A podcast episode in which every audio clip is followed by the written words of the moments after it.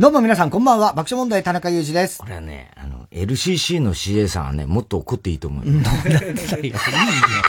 もういいよ。いや、俺はね、そう思ってんだ。いいんだよ。いや、だいいんだけど、うんいいんだようん。いいんだけど、あのセレクト、な指定書？指示書みたいなね指示書？みたいなの出たじゃん、文春で。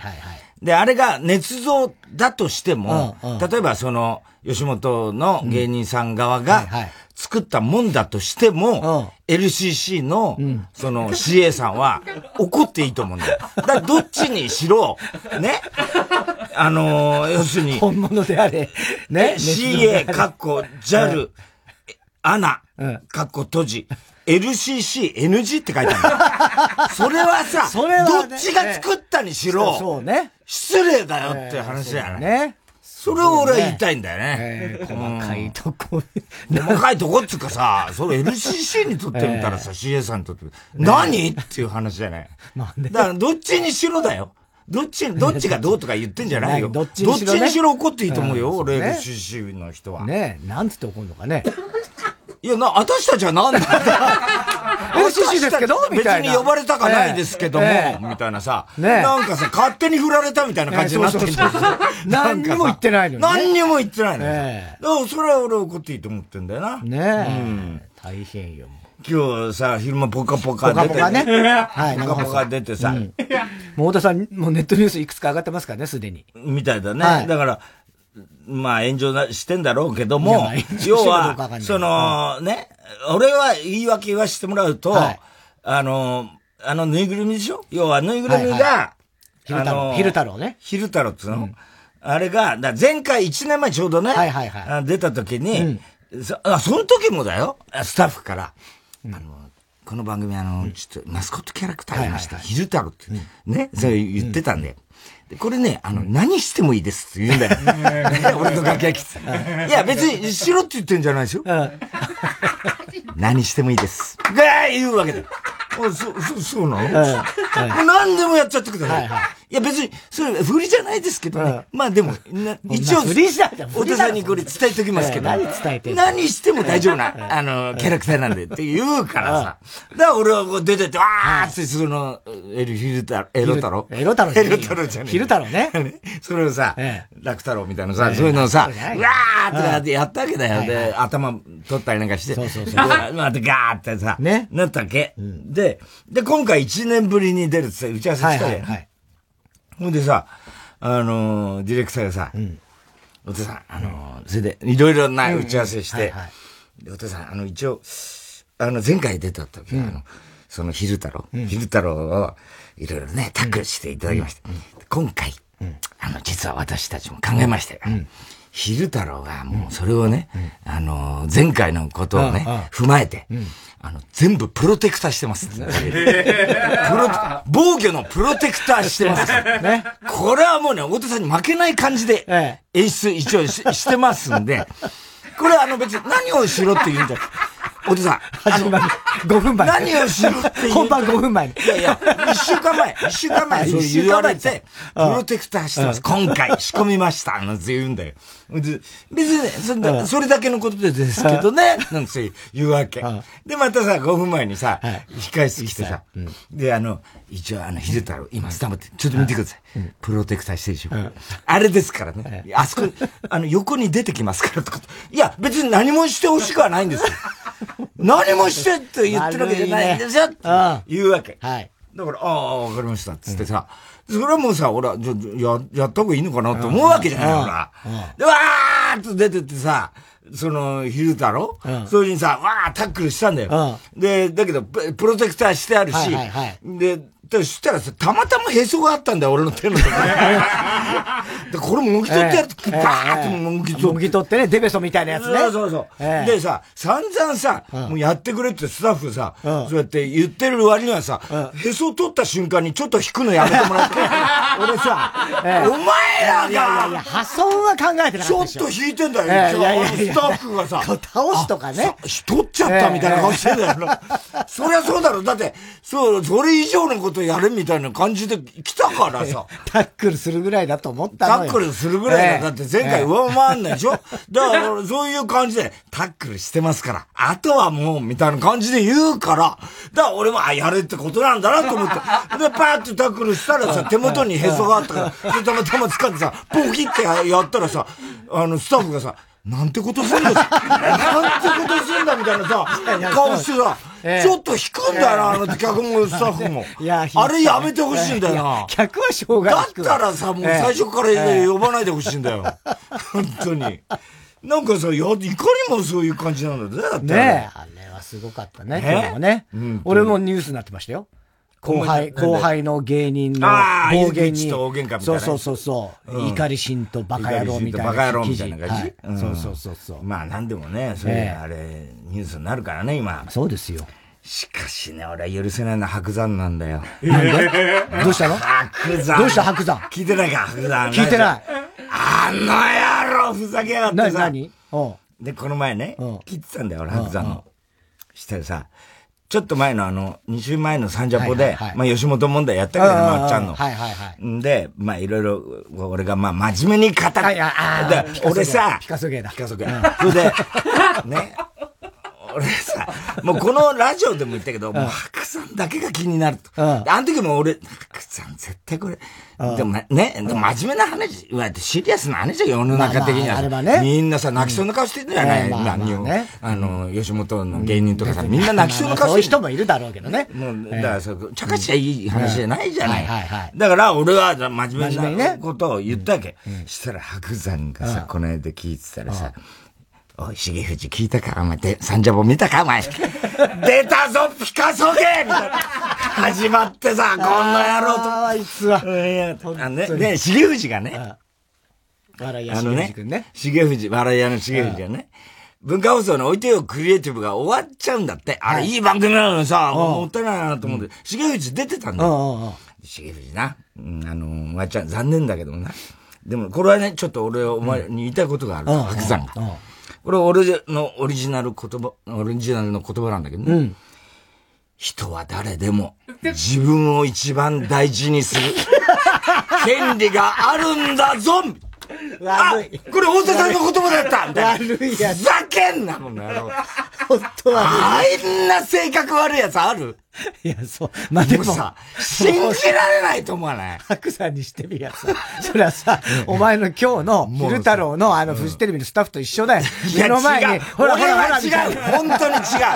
俺は本当に嫌なの。ああいうの茶化さ、それをさ、白山がまたさ、俺がもうずっとああいうことピカソ芸みたいにやるとさ、もう生き生きすんで。もう待ってるから。重藤出たよ 久々のピカソ芸とか言ってさ、あら、まあ、太田さんやるんだな、またな。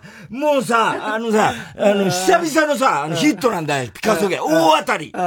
ここのとこさ、あの、統一協会とさ、ジャニーズで不発だったの。不発。それがさ、久々の大当たりなんだよ。ピカソ芸。すごいななんつって男子師匠の晩年と一緒。どういうことだっつって男子師匠も晩年ね、いろいろね、もう、あ、もう男子師匠ダメなのかなとかさ、いろいろ芸がダメなのかなと思って、芝浜にミューズが降りたの あれと一緒だよなつって。ふざけんな、この野郎。あいつあんなにコケにすることある人のこと。真面目にさ、語ってることを。そうね。もうさ、どん、どんだけ性格悪いんだと思わない？本当にあいつ俺俺しくじればいいと思う。本当にあいつしくじってほしいと思ってる。また伊集院と揉めてほしい、あいつ。本当に。ねえ。あいつがもうあれやろ、俺あれだけが、それだけがね、ちょっと気がかりだった。気がかりだったんだ。だ毎回ね、吉本問題で真面目なこと言うときに、白山の顔が浮かぶんで、ちょっと言葉飲み込んだりしてるからね、俺。白山に言われちゃ嫌だから。すごいね。真面目なことで、社会問題で言ったことはあるじゃない、そういうことは。で、白山だってね、聞いてるとね、たまになんかすごい真面目なことをね、延々言うときある。ある、あるでしょ。で、白山のさ、やってた、一緒にやってた番組あったよ、俺らがやってた番組さ。ね。あれなんか、鼻つまみみたいなやつやってたじゃん。あの時に、お前だってさ、この前聞いてたらさ、みたいな、楽屋でさ、真面目なこと言ってたって、確かに延々真面目なこと言ってた時あんのね。そしあいつはずるいのはさ、いや、太田さん、それはいいですから。必ず、俺がなんか、その、茶化そうとすると、いや、太田さん、それ盛り上がんないんで、ちょっとやめましょう、やめましょう、みたいな、もうなんかさ、なんか事実無根です、みたいな感じにするんだよ。なんか、戦います、みたいなさ。なんかもういじっちゃいけないみたいなさ。なんかいじるな、俺をいじるな、みたいなさ。空気にするんだよ、あいつ。戦いまーす、みたいな。そういうトーンで言うんだよ、あいつ。ずるいと思わない？そういう意味じゃ。でもまあね。白山はもう大好きだから、太田さんのそのピカソ。いや、それ好きなんだ、いいけど、こっちにもいじらせろって言うんだそういう時はさ、いや、いいんです、いいんですよ。太田さん、それは、シャレになんですから、それはみたいな感じでさ、戦いまーす、みたいな感じで。うるさいよ。戦いますはいいんだよ、もうひどいんだよ、ピカソ芸だから。ね俺もだからピカソ芸、ピカソ芸って、俺が言っちゃダメなんだダメよ。あの、芸じゃないから、芸じゃないから、ね。本心だからね。ちゃんと本当に真面目にコメントして芸でやってるとかさ、そういうことでまた俺の信用が失われていくんだよ、社会的信用が。あいつが。それ分かってんのかね、あいつは。白山のせいでね。そうだよ。だって、ピカソ芸、ピカソ芸って言うけど、今やね、もうね、あの、いわゆるピカソすらね、キャンセルされてんだからね。だから、ピカソをね、感動したっていうことすら、ちょっとあの、気使って言わないと、はいはいはい。ピカソってね、あの人はね、もうとにかく女性に対する扱いとんでもないんだよ、実は。まあまあね。ピカソっていう人は。だから、ピカソ芸って言うけど、もうピカソすらなんか褒めんのに、結構気使う。まあまあ、気使わない各方面ね。ことはあるわけよ。で、そういう意味で言うとね、そういうもうね、あの、過去のそういうのがね、全部あれで、だからそう、俺よくよく考えてみたら、まあ今のこともそうだけど、やっぱりね、これって人間だからね、要するに時代が昔になっちゃうと、うん、それが結構、今、ミート運動とかってあるじゃない、うんうん。うん、で、そういうのは確かにもうこれは本当にいけないっていう風潮もあるけれども、あの、これが例えば、もっと全然前のさ、ことだと、その時代のものってなるじゃない。ピカソギリギリなんだけど、でも今もキャンセルしてる、は、あの、そっか。あの、なんつうの？あの、美術館とか、あるんですよ。実際に、そのミート運動の余波でね、余波というか、まあ、その広がりで。で、そういう意味で言うと、俺さ、この間、ウデアルンとさ、はいはいはい。あのリモート、ね。あの、インタビューみたいな、したんですよ。これもう僕の憧れのウデアレンってね、この人がさ、また、今もうハリウッドからキャンセルされてるんですよ。is me too で。で、まあ言ってみればさ、もう俺もさ、だけどさ、あの、ディアレンのね、うん、30分しか時間ないってんで、うんうん、で、しかもほら、リモートで通訳だから、うんうん、かなりこう、いろいろね、あの、時間の制約がある中で、うんうん、まあ、インタビューつったってさ、もうほとんど俺の人生相談みたいになっちゃって、さ、なんか同じ質問何回繰り返すろくなインタビューできなかったんだけど、でも、あの、要はね、あれって結局、今回のサンセバスチャンへようこそ。うんうん。これ素晴らしかったんだけど、俺見て。うん、これも、うん、あの、ハリウッドでは公開、アメリカでは公開されない。されないんだ。うん。うん、だから、つまり MeToo で、うんうんうん、あのー、要は、あの、まだ配配給っていうか、そういうの、劇場かかんないんです、だけど、ヨーロッパとか、日本とかでは、あの、公開されるんです。そういう映画いくつか、ここ数年のあって、で、これはね、ちょっと、よくね、あのディアレンの、あの映画を見る際にね、うん、まあ、俺もいろいろ考えたんだけど、うん、あの例えばね、ウデアレンのあの、唐突ですがっていう辞典が出たんですよ。つい、うん、つい何年か前に、うんうん。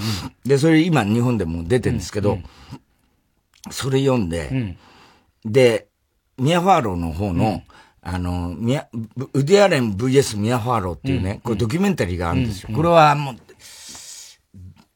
えっとね、1時間ちょいぐらいの、あのエピソードがよ、4話ぐらい、だがっつりドキュメンタリーなんですけど、で要するに両者の、あのなんつうのかな、主張というか、で、それも見て、全部見てるんですけど、これね、あのね、俺見てるうちに、要はどういうことかっていうと、ウディアレン知らない人のために言いますけど、ウディアレンっていうのは、まあもともとそのスタンダップコメディから、もともとはあの、劇場のまあ言ってみりゃなんていうのかな、高校時代ぐらいから、もうとにかく、あの、ニューヨーカーとかに、ギャグを投稿し,、しだして、それが結構、まあみんなに受けて、ニューヨークタイムズとかのライターとかに、で、アメリカのコメディって、要はコメディアンって、買うんですよ。ギャグをね。ギャグを買うのね。買うんですよ。で、自分で作ってる人は自分で作るんだけど、あのー、そういう作家がいっぱいいて、うんうん、これこのギャグどうですかって言うんで、スタンダップコメディがそれ買ってやったりするわけですよ。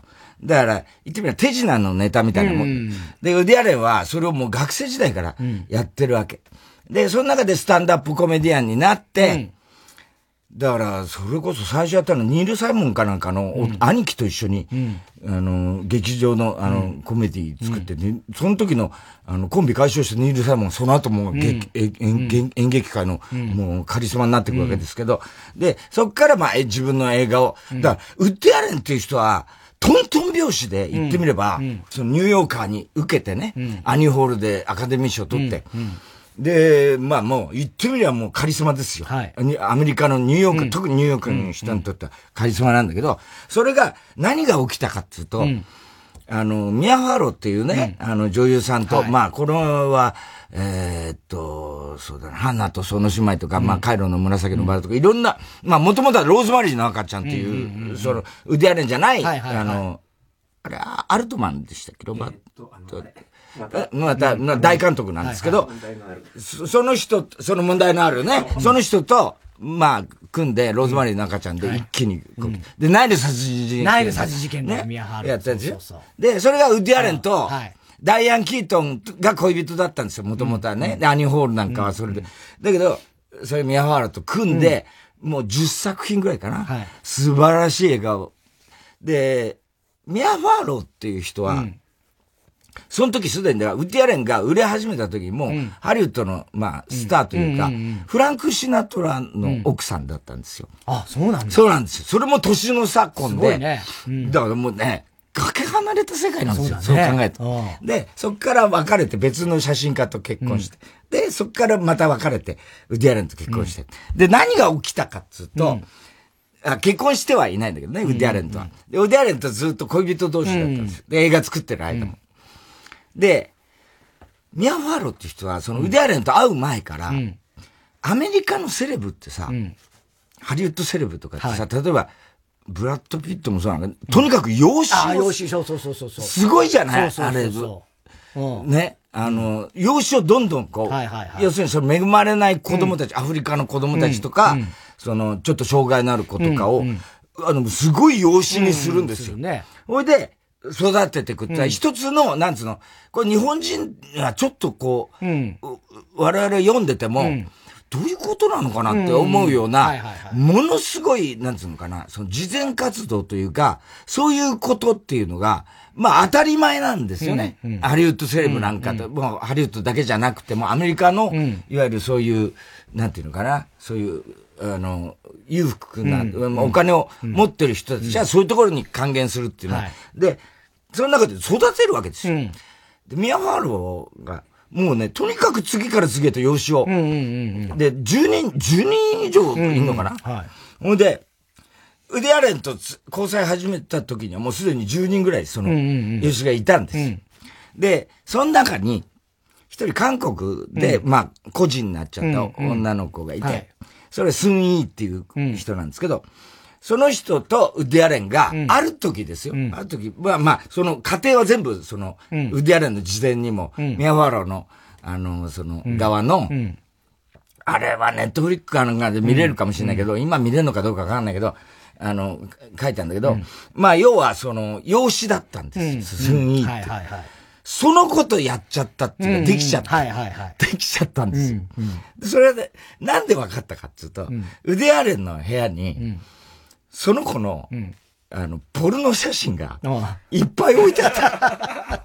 それでそれを、ミア・ファーローが見つけたんですよ。で、劣化のことが、ダンバーってなって、それで、あの、もう決裂したんですよ、ってやると。はい。ミア・ファーローはね。で、スン・イーって子は、その時女子大生だかなんかだったんですけど、まあ、要するに関係を結んで、っていう恋人同士になっちゃったんですよ。で、そっから、今度、まあ、なん、ちょっと時間が経って、うん、ミア・ファーローの元を去り、うん、ウディアレンと結婚するんです。で今も、その幸せな結婚生活は、もう20年以上続いてるんです。で、ウディアレンは今88歳。うん、まあもう相当だよね。だけど、大体88ですよ。うん、75本以上映画撮ってるんですよ、生涯。うんうんしかも、80代になってから、毎年1本撮ってるんですよ。どういう人なんだ、この人。思うんだけど、で、しかもその時に、それがまあ、発覚するわけですよ。はい、で、ウディアレンは、よ、養子の女の子に、まあ、手をつけたみたいな状態になって、まあ、アメリカで大スキャンダルになるんですね。で、あの、まあ、要するに、なんつうのかな、いろんな、こう、ニュース番組とかで、ウディアレンの方が出て、ミアファールは沈黙を守るんだけど、ウディアレンの方が出て、あの、実際それは認め、スンイートの関係は認めるけど、これ恋愛なんだと。で、すでにそのミアファーローと、その時には、スンイートね、あの、要は、彼女は最初ね、あの、私に心を閉ざしてたけども、ミア・ファーローがちょっと連れ、バスケの試合にでも連れてってあげてよって言って、行って話したら、実は、あの、すごく聡明で、あれだ、あの、いい子だ、いい子っていうかさ、まあすごいその、気があった。気があったっていうことで、年の差もちろんあるんですよ。だけど、そっからね、なんかその、自分の家に行って、いろんな、またそこでフェリーニの、うん、さ、ウティアレンもさ、うん、なんかさ、もうそこでさ、うん、これちょっとベルイマンのあの、フィルム見せてた時にみたいなことを言うわけ。したキスしちゃったみたいな話なんだけどね。ね。で、それをさ、で、ミート運動はまだ前、先なんですよ、その先。で、ミアファーロはそこで、あの、もう、もう、よ、まあ、怒るわけですよ。当然だって、自分のよ、養子の娘の裸の写真を、またウディアレンもバカだから、置き忘れたって言ってるんですよ。すごいよね。暖炉の上に。暖炉の上。で、その時たまたま写真に凝ってて、で、た、なんつうの、趣味で撮ったのが、あの、置き忘れちゃったのを、ミアファーローが見つけたって。で、まあ、それはもう当然、とんでもないってことになるわけじゃん。ね。だけど、その時にもうすでにミアとの関係は冷えてて、で、実はスンイっていうのは、これはウディアレン側の言い分ですよ。ミアファーローに虐待を受けていたというわけですよ。で、そのことを、まあ、あの、であれば、まあ、こう、裁判とかいろいろなるわけね。で、その中で、それからさらに、もう一人、その養子の、よ、言ってみれば女の子、9歳の女の子、で、もう、その、あの、スンイーとの関係が発覚した後に、ウディアレンを一人で、その、あの、他の養養子たちに合わせてはいけない、合わせたくないってミアファーロー思ってた中で、それでもまだウディアレンはミアファーローの、要するに別居はしてんですよ。ずっと結婚はしてないから。ミアファーローの家に、もうそれ、養子がさ、十何人いるところに、まあなんか行くんですよね、パーティーかなんかに。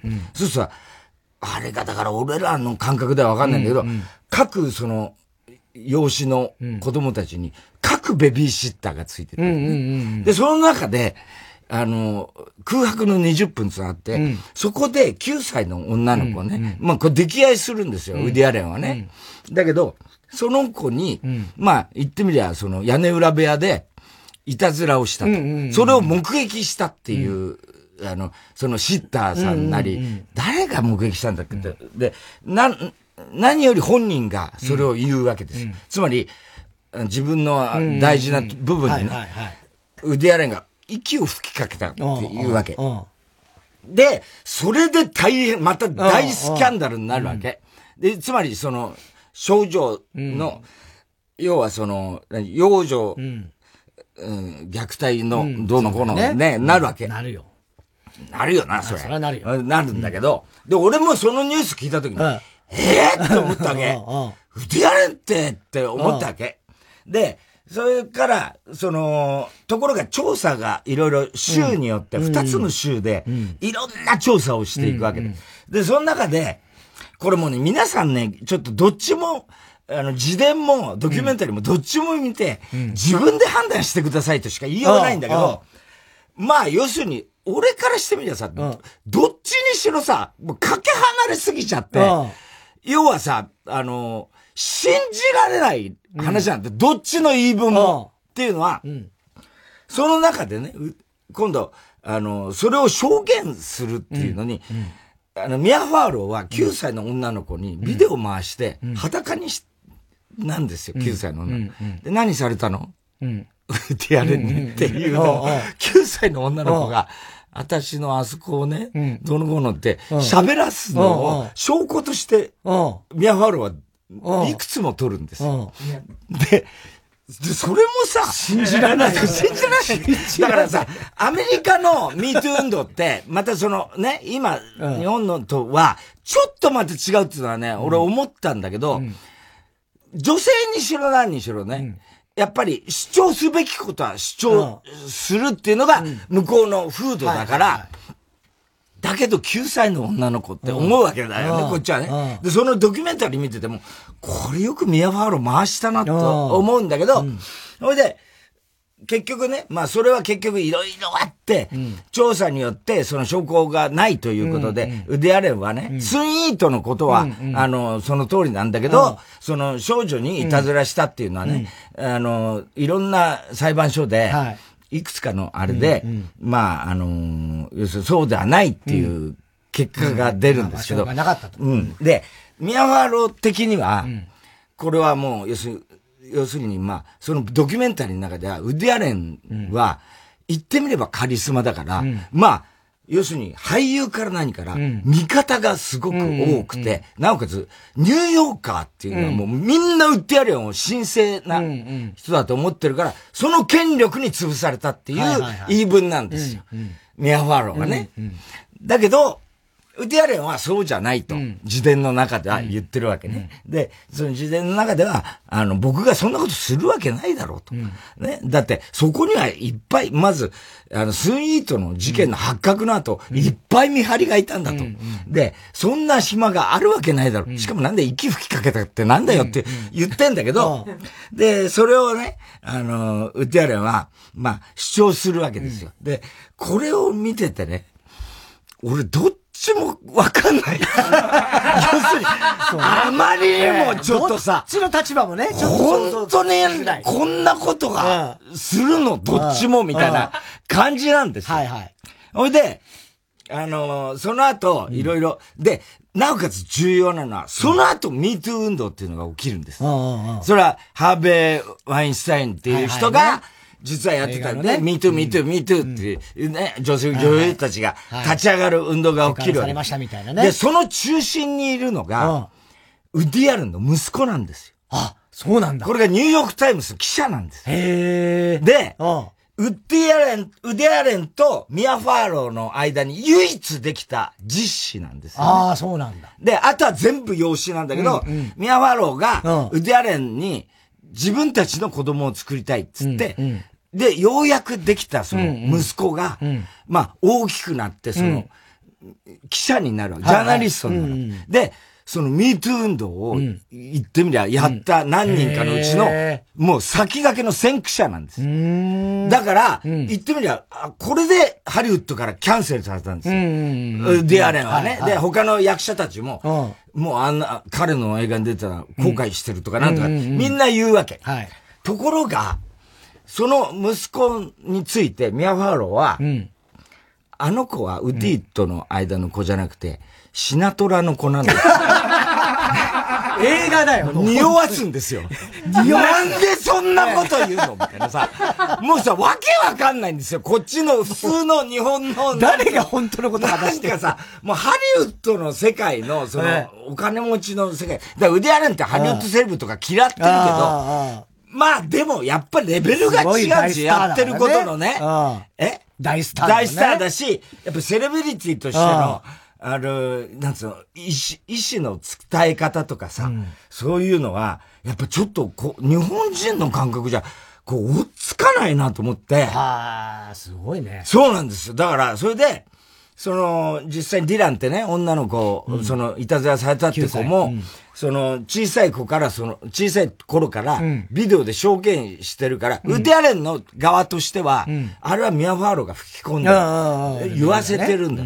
で、実際今そういう風になってるから、ウデアレンは彼女に対しては、何の、その、ま、今でも会いたいって言ってんだけど、で、それは、あの、ディランって女の子は、言ってみりゃ、弟がそのニューヨーカーの記者で、で、フランク・シナトラの子って言われてる。うんうん、確かに目が青くて、シナトラにちょっと似てるんですよ。だから余計、ちょっと話がややこしくなる。だったら別にミア・ファーローも、なんつうの、その頃に、ウディアレンとね、やる。で、そう本人が言うんですからね、あの子はシナトラの子よって。目もひどいだろだからさ。で、しかも、その、スンイートのことが発覚した後に、うん、世界中が I love you って映画の時に、うん、もう完全にウディアレンとしては、もう一回ダイアン・キートンとやろうとかさ、うん、なんかね、ミア・ファーローとできるわけないじゃん。だからミア・ファーローは、私を使わなきゃ訴えるって言ってきてるんですすごいね。だからもうさ、もうちょっと、寄り添えないんですよ、どっちにも。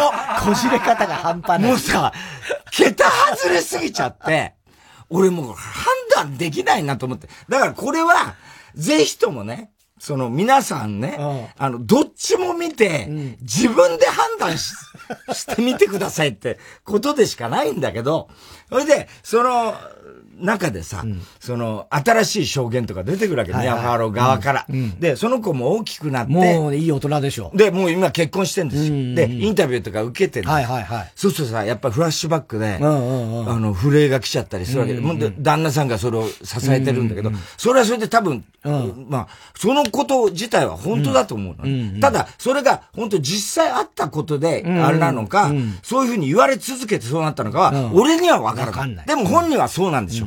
だけど、そこで、その、屋根裏部屋でね、うん、あの、モノレールみたいな、あ、モノレールじゃねえな、あの、N ゲージみたいな、うんうん、要するに電車のね、うん、あれを、は、あの、おもちゃでね。おもちゃで走らせてた時に、それを見た時に、見てた時に、うん、あの、股に顔をね、うん、あの、膝の上に乗っけられたみたいなことを言うんだけど、今度ウッディアレンは、当時はその、電車のことは何も言ってなかったのに、付け足したじゃないかっていうようなことを言うんで、したら、今度、警察が、当時の、あの、屋根裏部屋の、あれを全部、あの、資料として、設計図に起こしてる。はいはい、そこにはね、電車が書いてあるんです。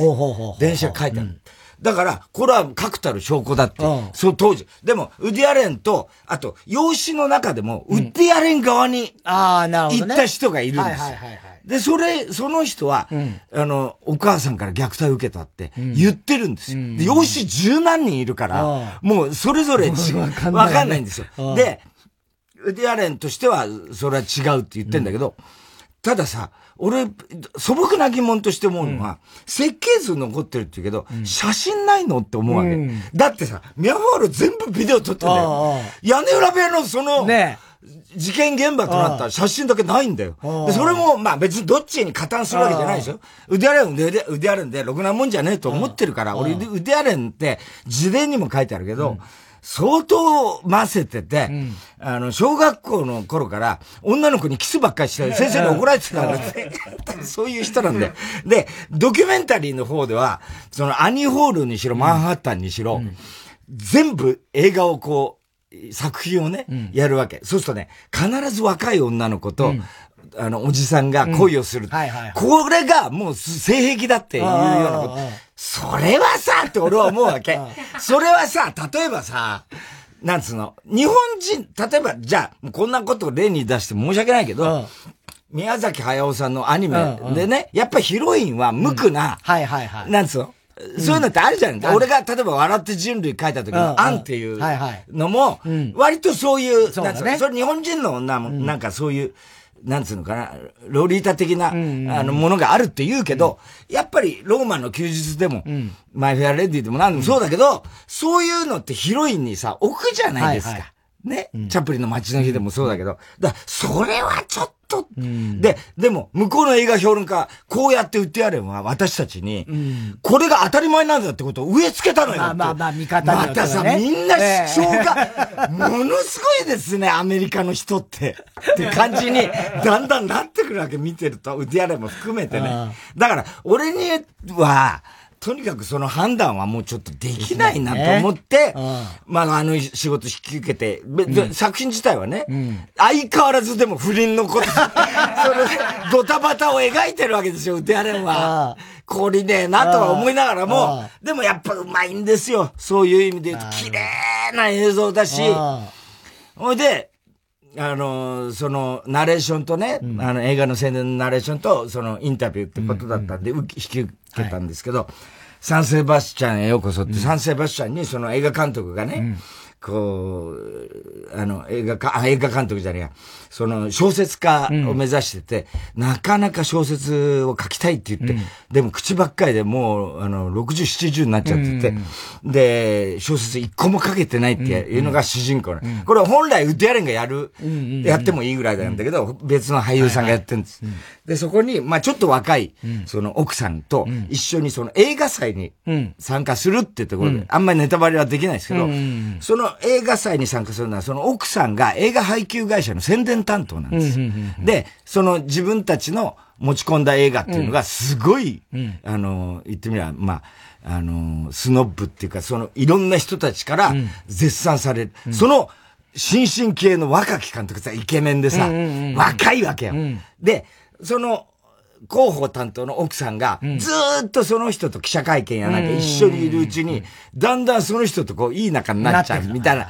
で、そっちの主人公の方は、そのもう、ノイローズみたいな、また得意の売ってあるの。あれで、その、サンセバスチャンの、あの、医者にかかるといいよ、つって、医者行ったらそれがめちゃくちゃ美人の医者で。その医者と、またさ、で、口説き始めるみたいな話なんだよ。コメディね。ね。で、それはすごく面白かったんだけど、で、インタビューだっつうからさ、で、30分ね。で、俺さ、もう本当にさ、緊張し、久々に緊張してた。で、ウッディアレントっていうのは、20年前にそれこそニューヨークで初めて行った時に、行った時ね。行った時に、それは仕事以外だったんだけど、ウッディアレンがクラリネットを吹いてるっていうね、月に一度、そこで、月に一度だかなんだかわかんないけど、そのなんとかホテルっていうのがあって、そこでクラリネットの演奏聴けるっつって、うちの社長もいて、で、そしたらさ、ウッディアレンがさ、クラリネット持ってさ、パッて出てきて何にも言わないんだよ。ってやって、ジャズやって、で、その後、その、サインをもらえるかもしれないっつって、あの、でもみんなファンが多いから、とにかくその、ウッディアレンが帰るときに、我先にと行かなきゃいけない。でも俺その頃まだ30代かなんかでさ、もう、あの、ナイーブな少年だったからさ。で、ましてやウッディアレンだから、あそらね。そんなサインとか、人間嫌いなの分かってるし、ね、って言って、俺こうやってたら、うちのスタッフが、あの、当時安田ね、あの、作家が、あの、あいつずうずうしいから、あの、腕アレンのマネージャーみたいな太っちょのさ、おじさんいたんだよ。それが全部止めてんだよ。わーっつって止めてんの。わーって殺到するわけよ、腕アレンの時。なーっつって止めてない。そしたらさ、あの、そいつがさ、ヒーズジャパニーズコメディアンつったらさ、その親父がさ、パッて振り向いてさ、リアリーっつったんだよ。そいつさ、ウディアレンで説明してる。ヒー、ジャパニーズコメディアンとかって、コメディアンらしいですったら、ウディアレンがこっち見てさ、俺と目が合ってさ、リアリーって。I, yes, I am. 俺もうさ、ガチガチに緊張しながら前に押し出されてさ、Yes, I am. したらウディアレンがさ、優しい笑顔で握手してくれて、サインしてくれて、そしたらなんか言ってんだけど、もうわかんないじゃん。俺たださ、I'm so happy. I'm so happy. って言って以来なんだよ。20年かなんかぶりなんだよ。そうね、20年以上前だね。そう。で、リモートじゃ、うん、うちの事務所でやったんだけど、で、まずそのことをね、話して、で、俺、そのサンセバスチャンの主人公もそうだけど、小説書く書くっつって書けないのが主人公なんで。で、ウディアレンはもう70本以上作ってる。あれからも、あんなスキャンダルに遭いながらも、ガンガン作って、何にもペース落ちてないのね。ほ、いで、俺は未だに映画撮りたいってあの頃から言ってて、ろくな映画も撮れてね、みんな全部ダ作やったの。も。で、小説もダ作。で、そうするとね、あの20年前の僕と、あなたの立場は、あんな20年経ったのに、全然変わってない。僕どうすればいいの？くせえな。リモートの内容じゃねえだろ、そんなの。でもそしたらウディアレンが優しくてさ、君はまだ若いと。だからね、その執念を、とにかくしつこくね、持ち続けること。きっと映画は撮れるよっていうわけ。ありがとうございます。I'm so happy. ありがとうございます。勇気づけられました。で、ウディアレン監督のね、そのね、でもね、ウディアレン監督、その映画の中にね、いろんな、その、ベルイマンとか、あの、ルイス・ブニュエルってわかる？お前に言ってもわかるかまあ、要するにヨーロッパ系の、フランスだとイタリアだのの、フェリーニとかね、ゴダルとか、そういう映画のパロディシーンがいっぱい出てる。だオマージュなんですよ。で、びっくりしたのは、ウディアレン全員会ったことあるんですよ。その辺の人たち。で、もっとびっくりしたのは、スリーパーって初期の SF あるんですけど、あれに、会ったこともないアイザック・アシモフに、脚本を渡してこれでいいかっつって聞いたっつうんだよ。さあ、アシモフが、オッケーっつって。オッケーしたよくわかんないんだけど。で、とにかくそういうね、映画なんですよ。で、その中で、ブニエルの、あのー、皆殺しの天使でしたっけね？皆殺しの天使っていうののパロディで、部屋からなぜか出れないって、ホテル、ホテルとか屋敷があって、そっからみんな出れなくなるって、わけのわかんない。俺からしてみたら、俺学生時代にさ、ブネルっつったらさ、もう一番難解ですよね。言ってみりゃね。アンダルシアの犬でした。で、とにかく映像美とかすごいのわかんないけど、わけわかんないこれって。だトリフォーも、あの、ベルイマンも、全部俺にとっては、あの頃なんて、ほら、ビデオもないから、名画座行って見るんだけど、見なきゃよかったっていうなんか、だけど、ウディアレンは、その、パロディをするわけですよ。突然炎のごとくとか、勝手に仕上がれとかのパロディ。勝手に仕上がれは面白いですよ。だけど、そういう中で、部屋からなぜか出れないってね、うん、いうシーンがあるわけ。うん、で、それは、俺はすごいいいなと思って、ウディアレンのその、うん、サンセバスチャンようこその中のね、それって、カイロの紫のバラってさ、お前見た、はいはい、あれは映画からさ、登場人物出てきて、ミアファールとこうに落ちるじゃない。それと逆で、その、普通の生活の中から、外に出れない。あれっていうのが、いかにもね、うん、ウディアレン監督が、なんか居場所をずっと探してて、うん、向こうへ行けたい、うん、行きたいんだけど、つまり、憧れのベルイマンとか、ブニエルとか、そういう名将たちの方に行きたいんだけど、自分は出れない。それを滑稽に描いてる様が、まさに俺自分自身と、ね、あの、重なって、俺はすごく感動しましたって言ったんだけど、あの、ウディアレンは、だったらその惨事は、ルイス・ブニュエルに、あれはぜ、ルイス・ブニュエルの考えた設定だからって、だから全部送ってくれって言うんだけど、いや、俺はあの、ブニュエルなんてな、って言わなかったけど、ウディアレンに対してはね、わかんなかったと、はっきり言って。だけど、ウディアレンさんがああやって描いたことによって、そのことが、すごく腑に落ちたっていうか、こう、行けないんだよ。なかなか行きたいんだけど行けない。それはまさに俺で、うん、で、あの主人公、小説を書きたくても、書けない主人。公、別に書きゃいいじゃん。で、そのブニエルの映画もそうなんだけど、出りゃいいじゃん。だけど出れないのね。で、それが、まさに俺をやって、今20年経ってね、まだ俺部屋から出ててないんだ。どうしたらいいでしょう。さあ、腕荒れが。君はね、まだ若い。今ね、そのね、今、で、俺はね、まだ、アレン監督はね、うん、スタンドアップコメディからこれ映画界の巨匠になって、今ね、自分の、ご自分のさ、うん、尊敬するね、うん、あの、ベルイマンやなんかと同じくらいの立場にいると僕からすると思うと。そしたら、あの、だからね、あなたは成功してると。僕は、あの部屋からまだ出れてない。どうすればいいんだって言ったらね。そしたらね、君はね、まだ若い。同じ。ずーっと、見てください。ずーっと俺同じ質問してます。で、しかも全部悩みそうだ。で、全部売ってやれんが慰めてます。俺のこと。慰めなんだこのインタビューみたいな感じ。では、そろそろ参りましょう。火曜ジャンク爆笑問題カーボーイ。改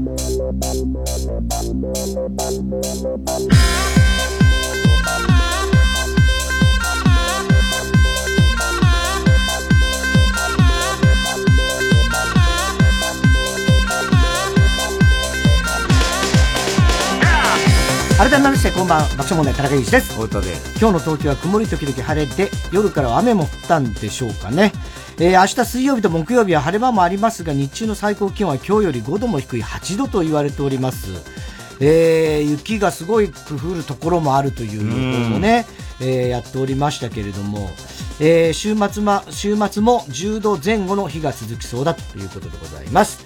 えー、今日も紹介したハガキメールの方には、オリジナルステッカー、特に印象に残った1名の方には番組特製のクリアファイルを差し上げます。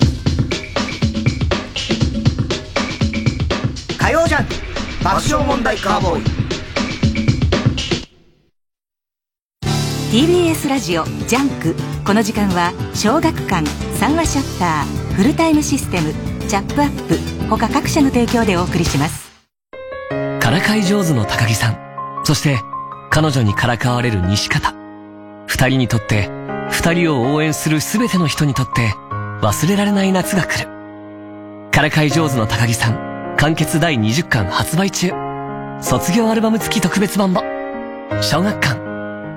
育毛剤チャップアップ。アンバサダーのルー大柴です。 First time で think したら、 one try してみて。By myself で good だなと feel したら、 use してね。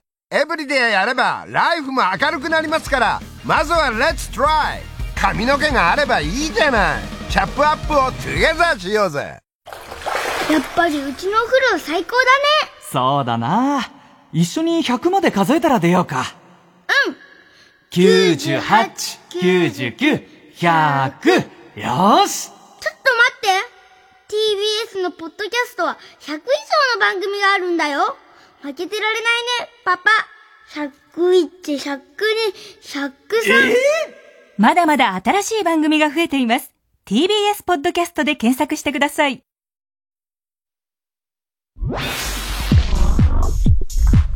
火曜ジャンク爆笑問題カーボーイ。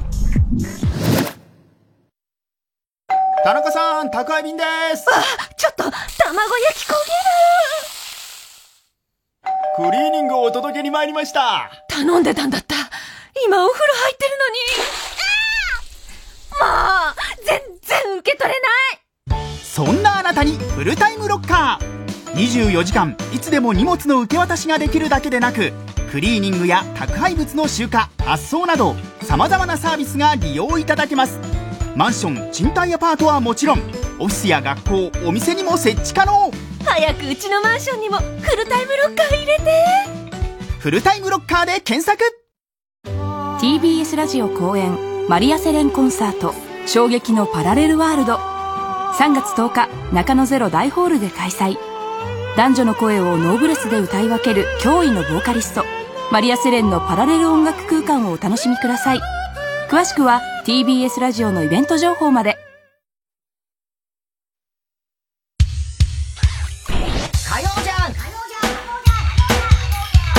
爆笑問題カーボーイ。えー、TBS ラジオでね、聞いてる人たちにはね、CM でね、あの、ルーオシバさんが出てきましたけどね。ああ、そうですね。はい、育育毛剤のチャップアップの。チャップアップ。はい。CM やってました。相変わらずだね、ルーさんね。うん。でもこの番組にね、はい。あの、出資してくれてるんですか？出資して。ええあの、今月、ね、ありがたいですね。スポンサーでついていただいたということでありがたいでございますはいはい。はい。では、コーナー行きましょう。今週のもちゃたはい、今週あった出来事を受けて皆さんが勝手に思ってしまったこと、相談してしまったことを募集しております。さっきの話の補足なんだけど、はい、ローズマリーの赤ちゃんを取ったのは、はい、ロバーあと、ロマン・ポランスキー。ポランスキー。っていう人なんですよ。で、このロマン・ポランスキーっていう人も MeToo で排除されてる。排除されてる。で、この人も、やっぱり、少女にいたずらをして、その宮ロがすごい。さ、さ、ね、言うんですよ。で、それで、それは、でもポランスキーは認めてるんです。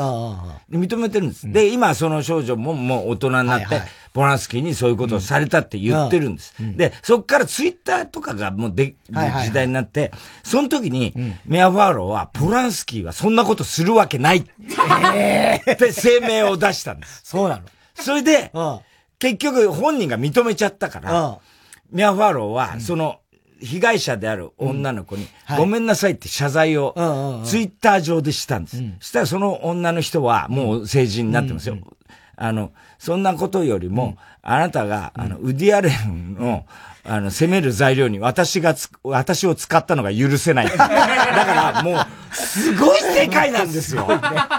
もうさ、セカンドなんとかとかってさ、もう関係、この人たち、どうなんだろうと思っちゃう。すごい世界ね。えー えー、ほんまみやネーム、りょう。太田さん、奥さんに、今日ご飯どうするって聞かれた時の最高の返しをして教えてくれる人。今日ご飯どうする？いや、帰って食べるから、えー、っと、じゃあ今日は、君の得意な生姜焼きがいいかなみたいなことが一番いいんだろうね。ほんまみやなんだよ。なんだよ。なんだよってことはないですけど。トリンドル・レーナああ。結婚。そう、結婚ってね、ニュースになってというニュースを見て思っちゃった。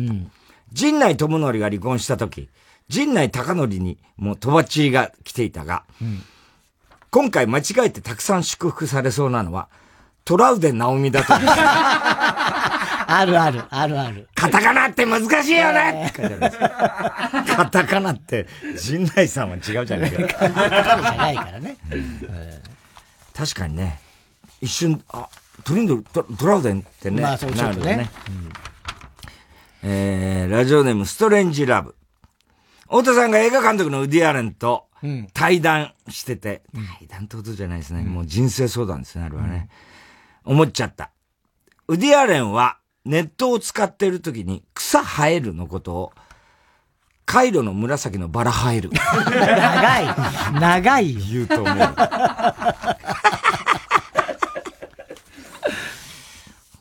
当にね、でも、まだ次回作ももうできてて。あ、そうなの？すごいよね、88だよ。ああ。88だよね。すごい評判いいらしいんだよ、次回作も。この間さ、ビバリー聞いてたらさ、高田先生がね、あ、今日の、あの、ポカポカで、俺、南俊介さんからもらったって言ったんだけど、あれは高田先生からもらった南俊介さんが描いた絵なんですよ。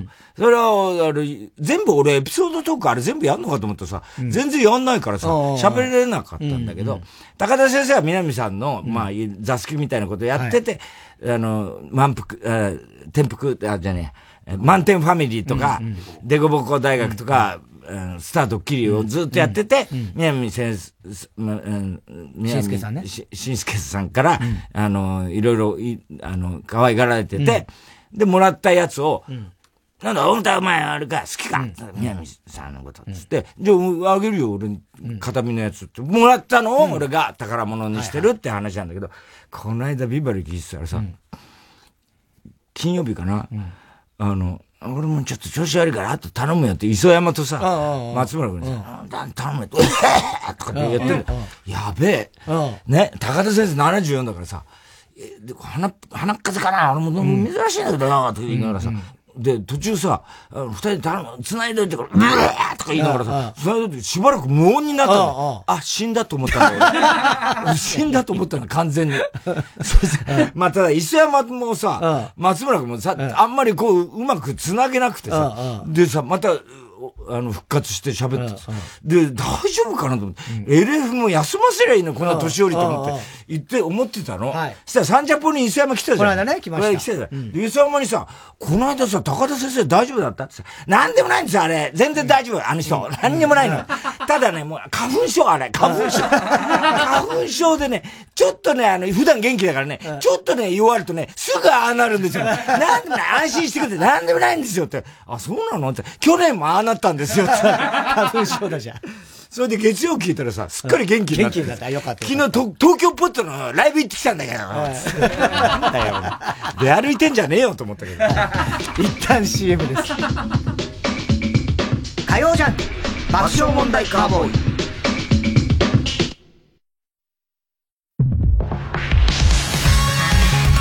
ここでユアネスの ECG フィーチャリングリノをお聴きください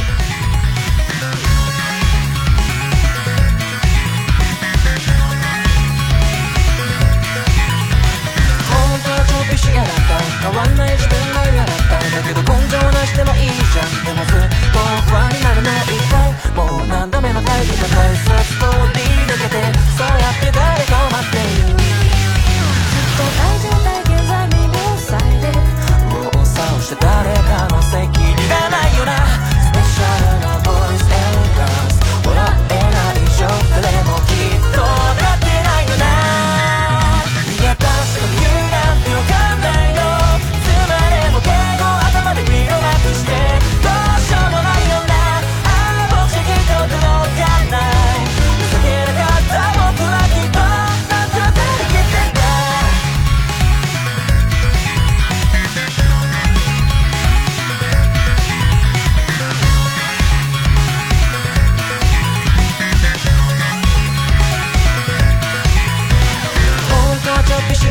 がらっただって片道切符が嫌だっただけど教師のわけでもないじゃんラジコポッドキャスト TBS ラジオ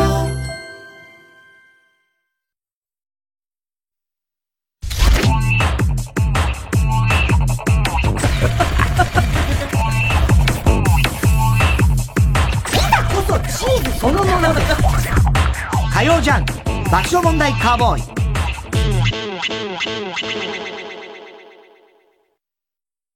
三話シャッターの施工技術者さん。はーい。はい。はい。はい。はーい。はい。はい。三話シャッターは商品設置や点検修理の施工技術者を募集しています。詳しくは三話シャッターのホームページから。男性版白鳥の湖の熱狂から5年全英を虜にしたダンス界の奇才マシュー・ボーンの野心作ついに日本初上演。TBS ラジオ公演マシュー・ボーンの「ロミオとジュリエット」舞台は近未来の強制施設禁じられた愛が燃え上がる。最も残酷で痛ましくそして最もセクシーな「ロミオとジュリエット」4月10日から21日まで東急シアターオーブで開催。チケット好評販売中。詳しくは TBS オンラインチケットのウェブサイトをご覧ください。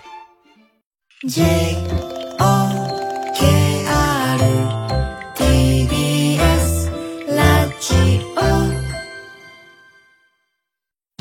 TBS ラジオジャンク。この時間は小学館三和シャッターフルタイムシステムチャップアップ他各社の提供でお送りしました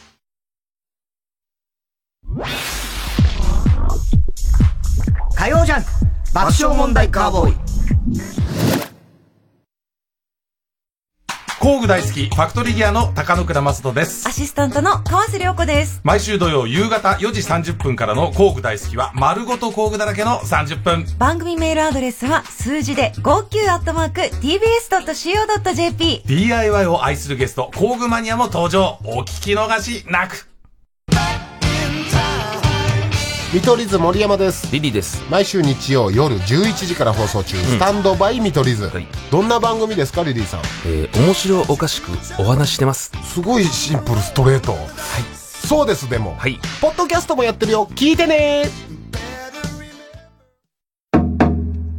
今ラジオをお聞きの皆さん桂宮治からお知らせです。日曜朝5時半からは桂宮治これが宮治でございますさあこの番組またまたイベントを開催いたします。その名もようこそ宮治でございます。その32月13日火曜夜7時開演。会場は東高円寺にあるセシオン杉並。そしてゲストはコサキンでワオでおなじみ関根勤さんです。他では言えない僕の愚痴いろいろ聞いてもらいます。詳しくは TBS ラジオのホームページイベント情報まで。最後に落語もやりますよ。300打席230ヤードの大型練習場で毎月1回ゴルフスクールを開催中。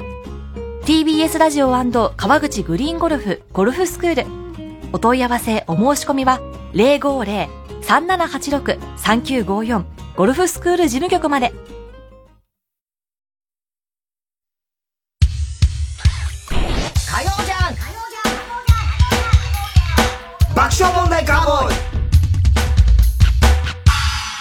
さあ、今週の思っちゃったの続きですが。えーこの間はい、あ、ごめんなさい。ん？いや、いや、大丈夫です。ごめんなさい。今俺が喋り始めちゃった。何か言いかけたいや、いや、ちょっと言いかけたのは、あの、さっきライブ、東京ポッドのライブに、あの、行ったって話で、うちも家族で Vaundy のライブに行ってきた。 Vaundy？行ってきました、この間。ついどうでした？おい来いよーみたいな感じすげえ面白かった。超いい。面白い面白いし、 Vaundy のコンサートって、ね、東京代々木体育館、第一体育館、超広いと。もう超満員ですよ。で、どんな感じだろうと思って行ったんですよ。なんとなく曲からしたら、まあ、割と、こう、じっくり聴く感じかなと思ったんだけども、正反対。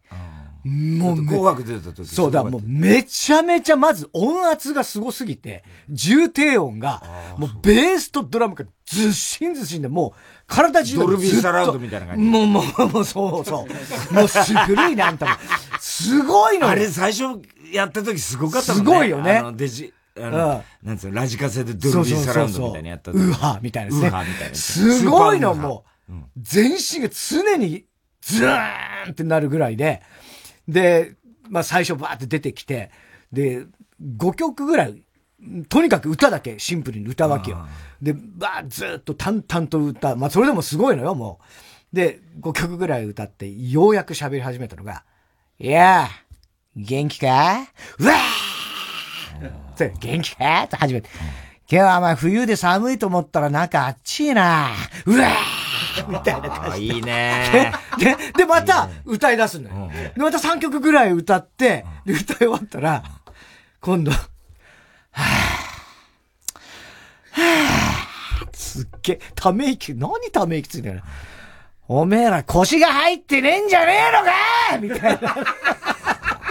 超怒られて。腰入れないといけない。お前、そんなんじゃ踊れねえじゃねえかよ。うどん屋みたいな踊れねえだろつって。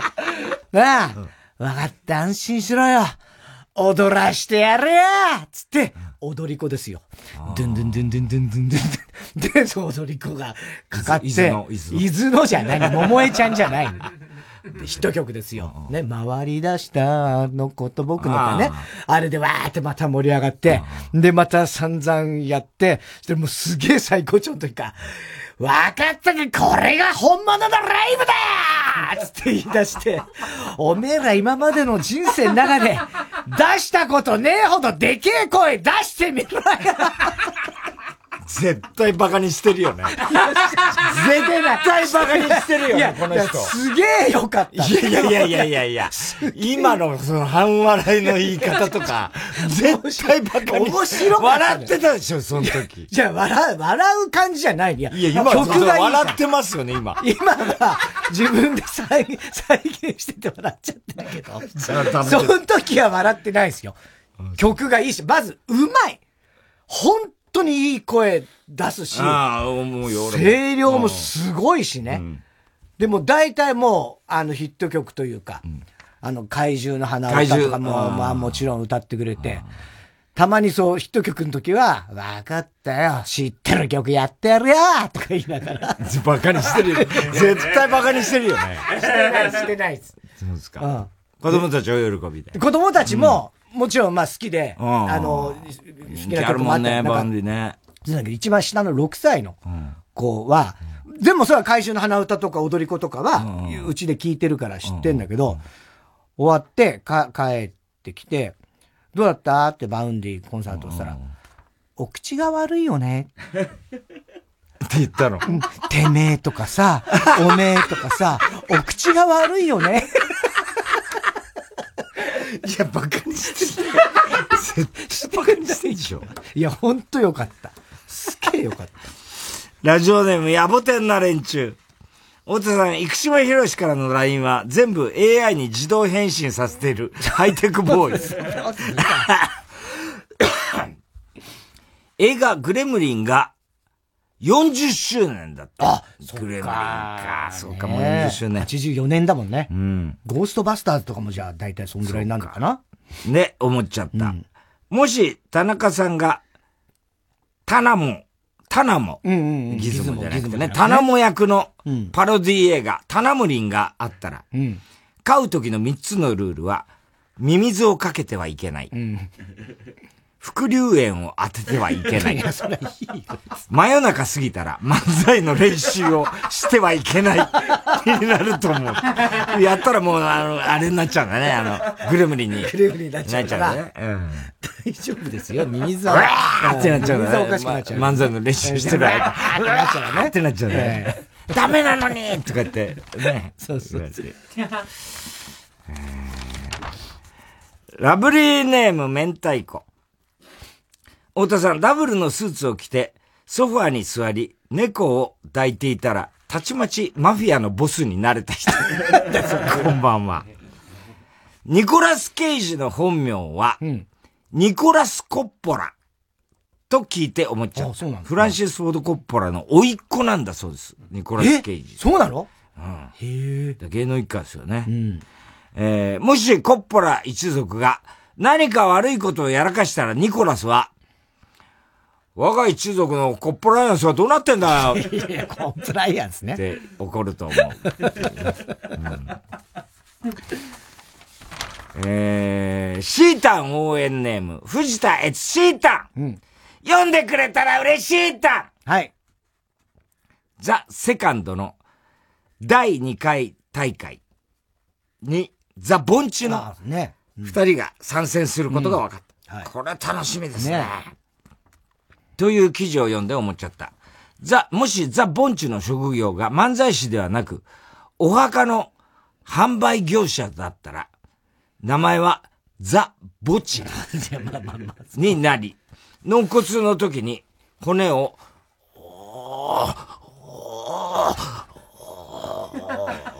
収めるちゃんだ収めるちゃんになっちゃ言っていたと思う。ってね不謹慎なネタですみません。いや、いいよ、別に。謝るぐらい。せやろがい謝るぐらいだったら書くな。大丈夫なの？な、ボンチ。まあね。この前の東西予選のがあるってと。すごいよね。とてもね、なんかコンコンテストで、うね、あのー、なんつうの、受かるっつうんですか、まあまあねはいはい。予選を通過するような感じには見えませんでしたけど。でも、でも楽しみよ。蛍光塗料を塗った桑田のほくろに集まってくるホタルイカ激推しネーム。何それ？小栗旬辻太郎。太田さん、ドラマ相棒にはまりつつ、はまり、公式のホームページで相関図を見ていたら、なぜか自分の写真が使われていて、岸辺、岸辺一徳から自分のところに矢印が来ていて、下に都合のいい時にだけ釈放され、体を許す女囚人と書かれていて、頬をあからめた人。ねそれ。こんばんは。こういう人いるのかな？役で。いや、知らん、いないだろ。ネットのお日本一だと思う男性ロックギタリストランキングの1位が、布袋寅泰さんで思っちゃった。うん。布袋さんって酒のつまみがなくなって口、口寂しい時、ギターのピックにマヨネーズと一味をかけて食べてると思う。食べる食べるわけねえだろうが。食べれねえだろ。えー、ラジオネームおっぱい。うん。太田さん、乳首が3つある人、こんばんは。ないです。げんこつ山のたぬきさんを聞いていて思っちゃった。歌詞に、げんこつ山のたぬきさん、おっぱい飲んでねんねして、抱っこしておんぶしてまた明日、とありますが、抱っことおんぶはどうでもいいので、おっぱいを飲むところをもっと詳しく描写してほしい。な。本当に。はい。えー、宛先郵便番号107-8066火曜ジャンク爆笑問題カーボーイ。メールは爆笑アットマーク tbs.co.jp 今週の思っちゃったの係までお待ちしております。曜ジャンク爆笑問題カーボーイ。TBS ラジオジャンク。この時間は小学館三和シャッターフルタイムシステムチャップアップ。他各社の提供でお送りします。私ソーヤーロアナプラで掃除屋をしてる。チェーンソーを何に使うのかって。ふふ。ブラックラグーン掃除屋ソーヤー解体ゴアゴア娘発売中。ブラックラグーン最新刊も発売中。小学館。皆さん TBS ラジオのポッドキャスト聞いてますか？お笑いカルチャーニュースにお悩み相談などなどそのタイトルは100以上。好きな時間に好きなだけ全て無料でお楽しみいただけます。ポッドキャストならではの企画も盛りだくさん。新たな出会いがあなたを待っているかも。えあの人の番組もあるじゃん。知らなかった。大丈夫。過去のアーカイブも聞けちゃいます。TBS ポッドキャストで検索。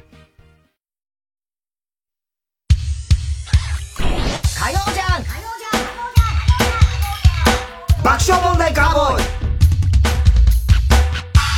えーそれではここでお知らせがございます。TBS ラジオ毎週金曜午後5時50分から放送中の10分番組、木村昴の聞いてくれないと打ち切り。はい、こちこの間ね、日曜サンデーにもね、うん来ていただきまして、その時も参入してましたけど、こちらの番組イベントになんと太田さんがゲスト出演することが決定いたしました。俺は初めて今聞いた今、今太田さん知ったんですね。ええあ、出んの？はい、2月24日の土曜日。木村昴の聴いてくれないと打ち切り。そういう宣伝してなかった？この間、日曜サンデーはい、してましたよ。この番組はね。え、あの時俺出るって決まってたいや、違う違う違う違う。あの、あの後ば決まったの？番組名が、木村昴の聞いてくれないと。分かってるわそれを聞いてんじゃねえよ、バカ。そうなの？ごめんなさい。場所は、怒りすぎ。場所はカルッツ川崎。キャパ2000人。えー太田さんは第1部に出演。午後4時30分開演でございます。えー27日、今週の土曜日正午から、あ、1月の27日ね。今週の土曜日正午からチケット一般発売開始でございますので。詳しくは TBS ラジオのイベントページああ、そうですか。はいあ俺出んの？ねへえ。何するんですかね何するんですかね。公開収録も兼ねてる公開収録も兼ねてる。あ、なるほどね。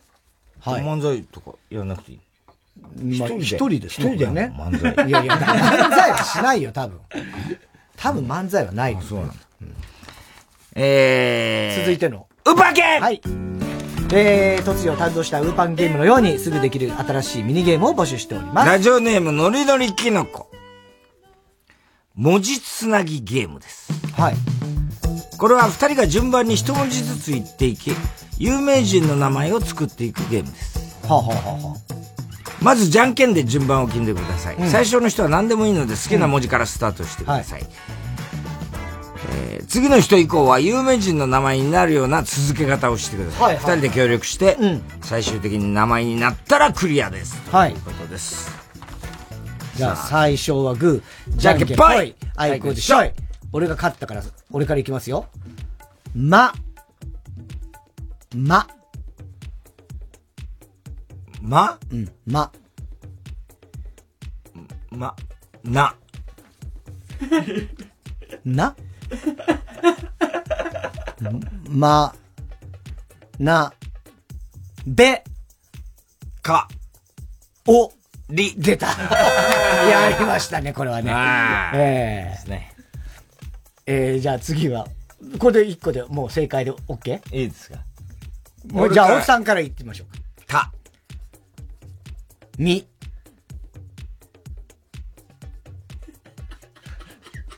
たみうん。たみ？うん。え？た、み。たみ？うん。たみはないでしょ、だって。いや、おとさん好きな人いますよ。俺が好きな人？うん。た、たみ？うん。お、たみお。いやいやいやいや、タミオって誰？タミオタミオ影山たみあ、いや、だからそ、そっちはないでしょ。名字からだから。たみうん。た、いやうん。じ。じ？え？ろ、う。あー、神谷二郎ねええそうか。じゃあお前。く。さ、の、ひ、と、し、あえーじゃあ俺ね。気に入ったね、これ。お、お、た、ひ、か、る太田光、あの、た、た、滝沢、彼の旦那ね。太田光。いいじゃないし。太田光はしたくないのよ。それはいいじゃない。しかも俺は王貞治に持ってきたかったんだけどね。次のゲーム。ラジオネーム平成手こき合戦チンポコ。少女漫画セリフしりとりゲームです。はい。少年漫画か。少年漫画セリフしりとしりとりゲーム。しりとりになってるの二人には少年漫画にありそうなセリフでしりとりをしてもらいます。例えば、かの場合、かかってこいよと、俺たちが相手だ、などです。相手がセリフを言ってから10秒以内にセリフが出なかったり、少年漫画っぽくないことを言った方の負けです。はい。じゃあ、えーじゃんけんですね。最初はグー、じゃんけんぽい。あいこでしょ。あいこでしょ。俺が勝ったから、俺からね。何でもいいんだよね。えー、えー、元気出せ元気出せよ。ダメ わかんないね。少年漫画っぽいってさ、元気出せよとか言わない？そんなんじゃないの？まあまあ、ちょっと、どうだろうねいや、わかんない。だからもうちょっと少年漫画っぽくしてえーっと、えー、てめえぶん殴るぞ。それ、ゾですか？ゾ。ゾ。お前、ゾウより強えんだお前、いや、お前と違う違う違う。ゾクゾクしてきたぜ、お前。おい。お前ら。俺についてくんじゃねえぞ一人で怠慢張ってやるんだからえな何？よ、夜まで思いっきり行くぞゾが多くおい、ゾーンに入っちまった。いや、だから、おいっていうのは、そう。ゾーンに入っちまったぜ。おい、お前らビビってんじゃねえぞ俺は一人で行くからな絶対にタイマー張ってやるよ。ついてくんじゃねえぞ。雑巾持ってこいよ。ゾゾゾーリで引っ叩いてやれ。例ですか？例です。おい。どうしてもそうなっちゃうね。あの、レー、おい、レレのおじさんみたいな顔してよ。俺もだろレレレのおじさんみたいな顔しやがってよ。なんだと思ってんだ俺のこと。おいお前らよビビってんじゃねえぞ、お前。途中から俺についてくんじゃねえよ。一人でや、タイマー張ってっからよ。ついていくわけねえだろ行くぜ全員かかって来いよおめえらなんて俺一人で十分なんだよよですね。よ。横から来るとはいい度胸してんじゃねえかよ。横から来んじゃねえんだよ。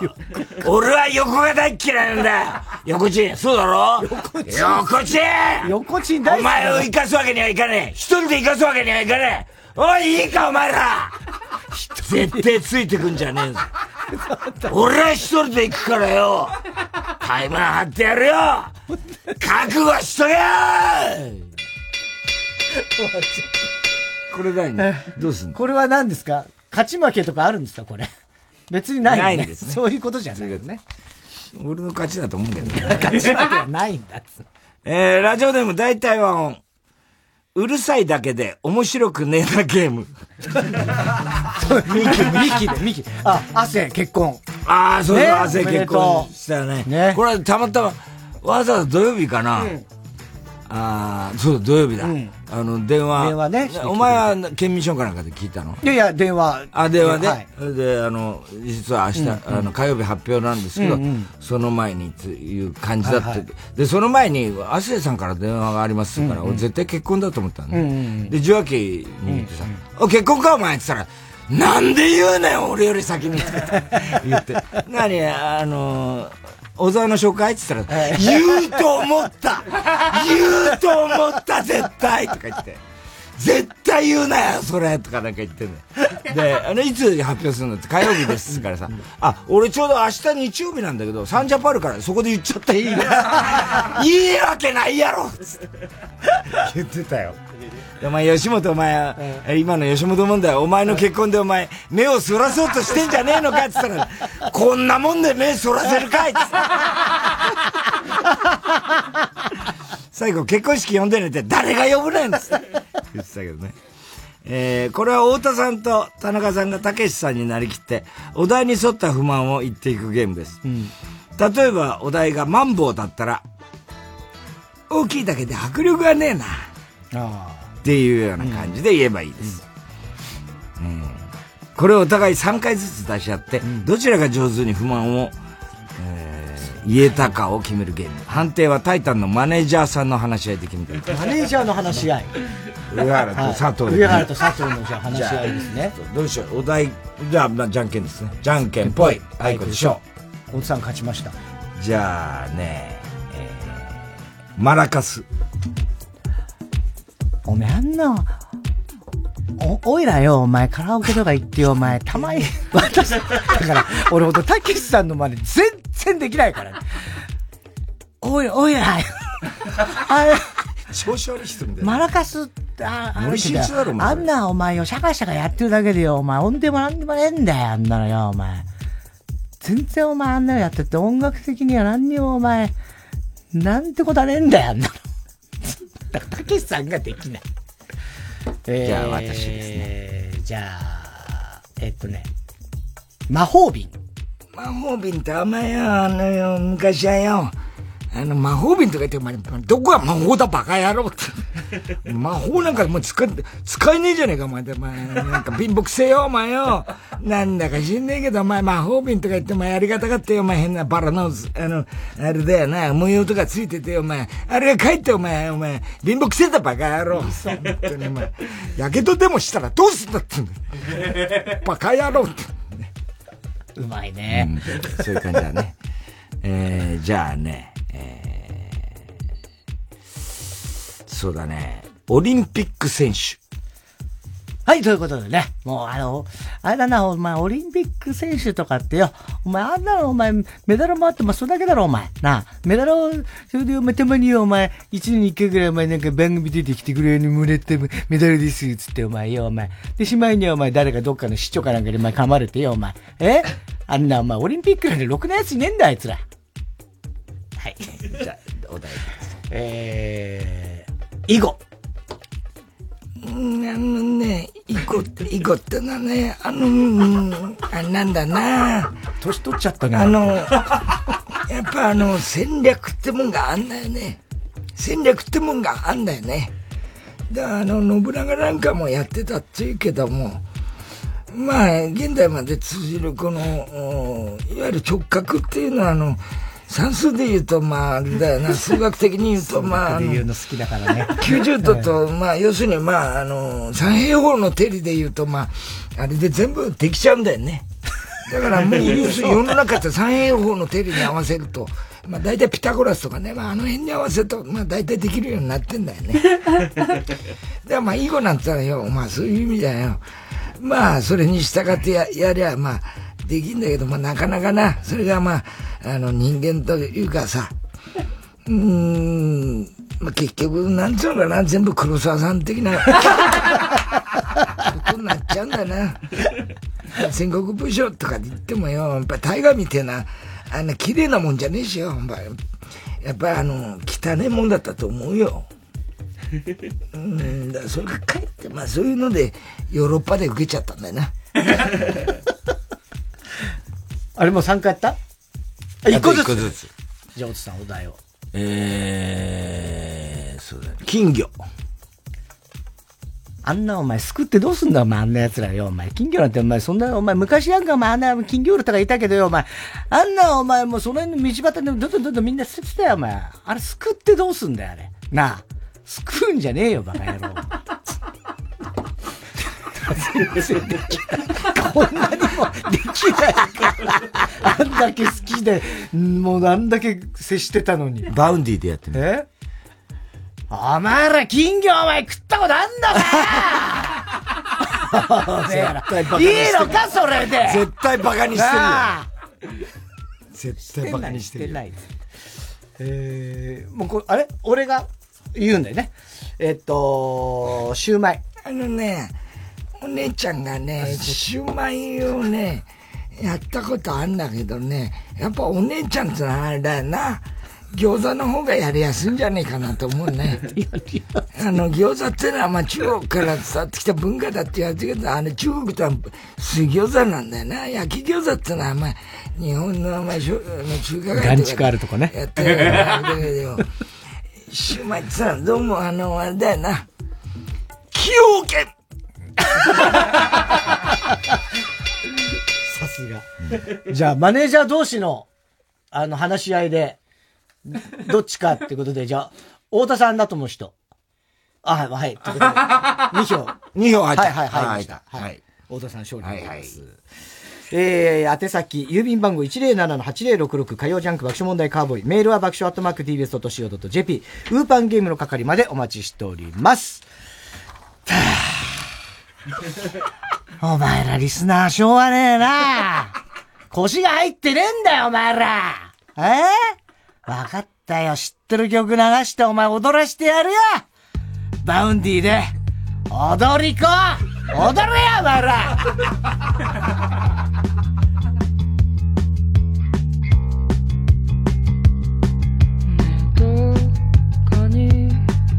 回り出したあのこ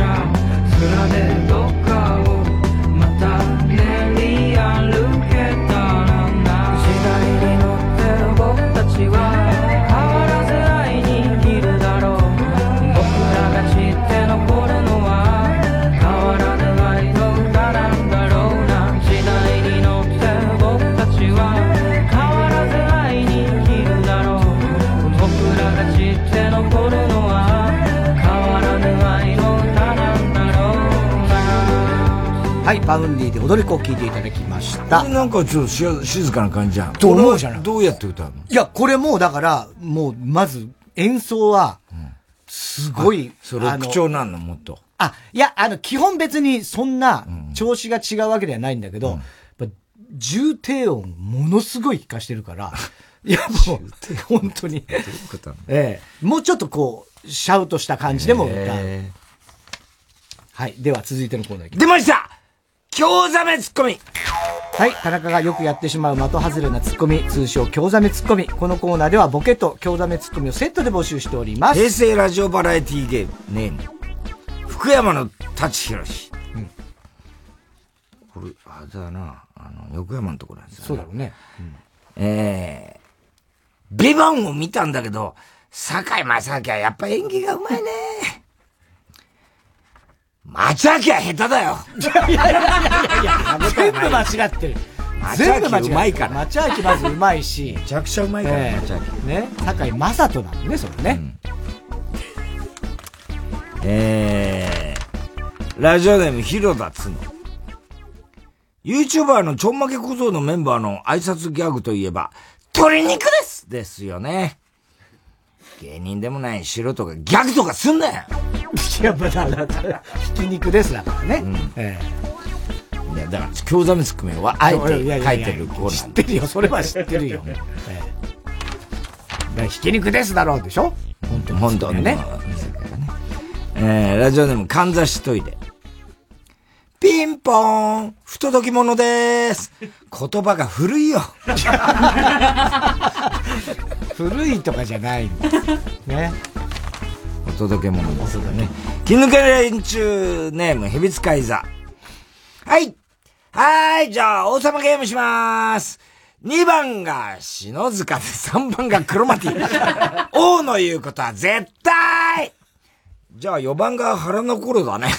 あの頃よかったね 突っ込んでない、まずね。ええ まあ、俺はやりがち、それね。えー、ラジオネーム、どうにもならんよ。うーん、まだ眠れないな。ぁえーっと、羊が2兆5700億、5700億、1536万18匹、羊が25,700億、1536万19匹、羊が、おい地球がもこもこしちゃうだろ 面白いね。確かに。面白い羊がね。ツッコミですね2丁とか言ってた。もこもこしちゃう？もこもこしちゃう。ラジオネーム、ハピハピハッピー、ハッピーや。最近、ヨガを始めました。コマネチのポーズが得意です。あ、ごめん、ヨガの話されると、片岡鶴太郎が呼びって話が入ってこない。どうかと思うよ、それはね。う 鶴太郎さんはもちろんね、ヨガで有名ですけども、ええコマネチのポーズはね、それがあの、たけしさんだからね、正確にはね、ええ。いいんでしょ？そういうことでしょ？まあまあまあ、そうですけど。なんだその、不安になんのよ。ええ、ヘビ何？なんか、猫のポーズとか、そういう方でしょってことだよね。あ、はいはい。京ざまの、このネタ以上になんかこう、もうこのコーナーすごいもどかしくなる時があるんで。ペンネーム、今に見てろ、どっか俺がドラえもんの道具で一番欲しいのは、巻き尺だね。すぐ道具に頼ってんじゃねえよ、お前。自分の感覚を信じて測ってみろ、お前。それが無理なら巻き尺。ある、いっぱいある。ね。タイムマシンとかどこでもドアとか。巻き尺。ラジオネーム、広田つの。吉幾三の代表曲といえば、おら、包茎寒くだですよね。吉幾三はもともとズル向けっぽいだろ うまい。うまい。えー、宛先、郵便番号107-8066火曜ジャンク爆笑問題カーボーイ。メールは爆笑アットマーク tbs.co.jp。出ました京ザメツッコミの係までお待ちしております。火曜ジャンク爆笑問題カーボーイ。全芸人がざまーってやめとけ社長森田哲也と。年越せませんよ。で今何月ですか？副社長東袋が。こんなひどい収録あんねんな。全部言ってる。さらば青春の光の1年間を振り返る恒例のライブ「ザ・森東第10期株主総会」2024年1月12日開催。ああよかった良かったことも。うちの東袋逮捕されてませんか？悪かったことも。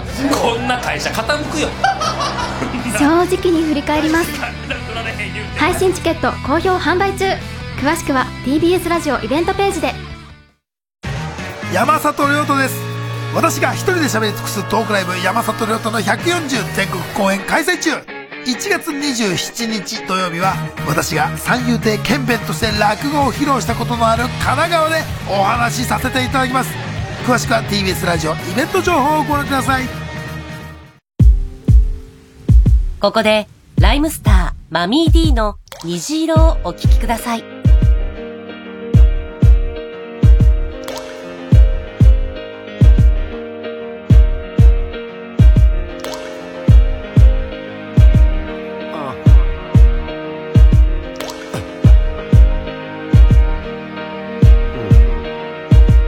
ありのままの自分を愛せ。それができりゃ世話はないぜ。やわなメンタル無様な体型。あげつらえばキリがないぜ。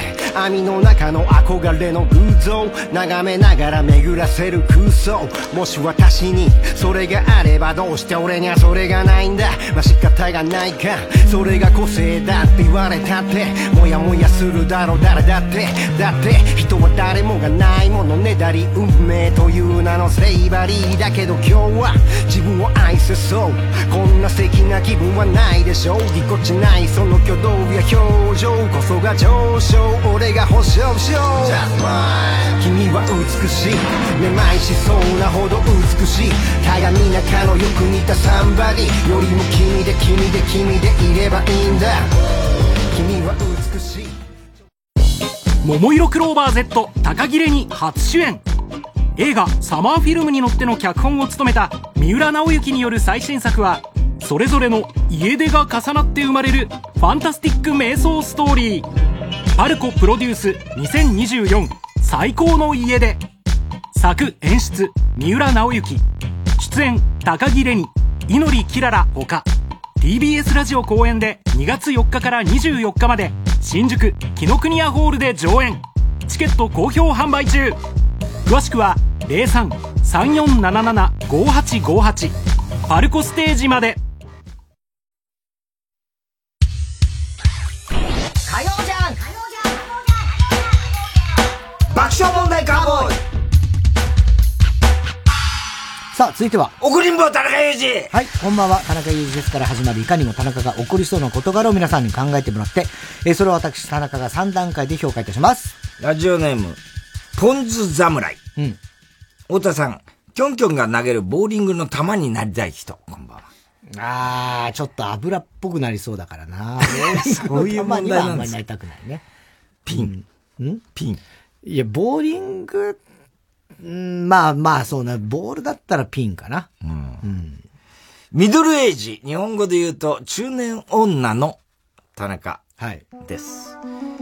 先日、街ブラショッピングをしていた時に、商業施設のトイレに入りました。うん。ジョバー入るなにね、入るなり流れるセンサートイレ。うんうんうんうん。ありますよね、センサーで。おいおいおいおい、気が早いなあ、と思いつつ着席。うんうんはあすっきり、ジョバーあるあるある。ちょ、ちょ、ちょ、ちょ、ちょ、ちょ、ちょ、ちょっと待った赤いの置き土産を 勝手に流すんじゃないよ置き土産じゃなくていいでしょ。あたいを誰だと思ってんだい？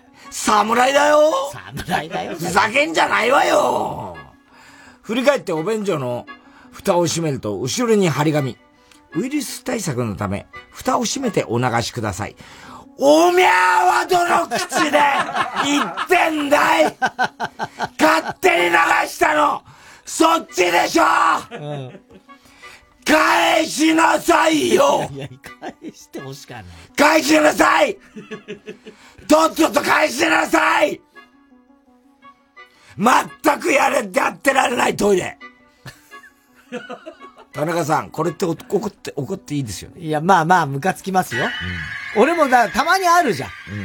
ほんと、すんげえ、急に流し、まだしてる途中勝手に流しちゃう時勝手に流しちゃうトイレねね。嫌ですか？あれ、やだやだ。あの、なんつうの、不安になる。なんで？なんか、急に、ふわーってなって、なんかちょっと寒い感じ、寒い感じになるじゃん。ちょっと。え、そんななる？うん。で、なんかこう、跳ね返って濡れるんじゃねえかみたいあな、ーそういうことかなったりとか、気持ちになったりとか。だ、別にあれさ、検便しなきゃなんない時にあ、そうさ、だよね。あんなになったら大変だよね。いや、俺結構何回かあるのよ。電気を、電源を抜くのを忘れてて、はいはいはいはいはい。で、検便ってあれさ、洋式トイレの場合逆にやるじゃん。はいはいはいはい逆にまたがって、うんうんうんそのシートを下に引くんですよね。はいはいそうねそれで取るんだけど、うんそれを一生懸命やっててさ、難しいじゃん、あれやるの。あ難しいんだよ。それで、あの、やっとこう出てさ、こう、あの、立ち上がって取ろうと思ったら、ジュワーああ、って、いっちゃうね。なっちゃうの。はいはいはい。あれやだね。もう、だ、ダメじゃん、みたいな感じ。ダメだよね、あれね。せっかくの。えー、ラジオネーム、うさより。うさよりかな。こんばんは。久しぶりの田中裕二です。はい。私は中堅クラスのナースです。同級生ののっぽは、のっぽね。同級生ののっぽ。はいはいはいはい。のってどういう。なんかその、ね喧嘩、なんかムカつくみたいなのあったね。同じ病棟で勤務しています。先輩ナースとのっぽも一緒に。のっぽって。工夫しろよ、もうちょっと。ごっつな古ちょねっとちょっと古いかな、うんある日バスツアーに行くことになりました。はい。出発、あ、朝7時出発で、待ち合わせ場所に私は早めに着くように来たのに、のっぽは、案の定遅れてきた。あこ遅れてきた。何してるのよ、のっぽ。時間守りなさいよ。先輩ナースに怒られていた。私は内心、早めに来ればいいのにな、バカだねと思った。出発すると、のっぽと同じ席だった私。のっぽは通路側。思い出したぞ、この感じ。私は窓側だった。ぷーんと何か匂ってきた。のっぽの足からだった。うん。のっぽは素足に靴履いてた。のっぽ、匂い臭いよ。人という、というと、のっぽは、後でお土産屋さんをで、靴下買うからと、あ、こ靴下買うからと。はぁ、私は何時間もこの匂いを我慢しながら乗ってるのかよ。うん。あんたはいいよ。自分の足だから。怒り抑えながら、窓を見続けるしかなかった。そのうちぐーぐーとバスの中で居眠りをし始めたのっぽは、うん。